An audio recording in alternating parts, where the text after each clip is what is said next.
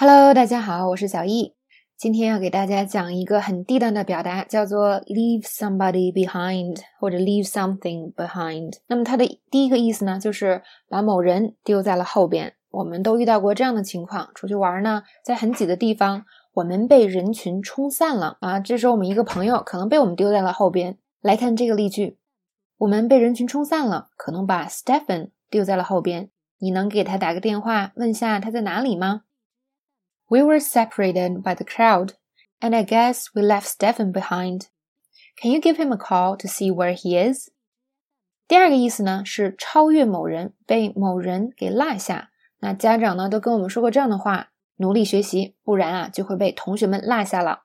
Study harder, or you're gonna be left behind by your classmates. 第三个意思呢就是把某个东西落在某个地方。那我们也可以说。 那我们也可以说把东西丢在了某个地方。我把我的包忘在餐厅了，我们回去拿一下吧，以免被别人拿走了。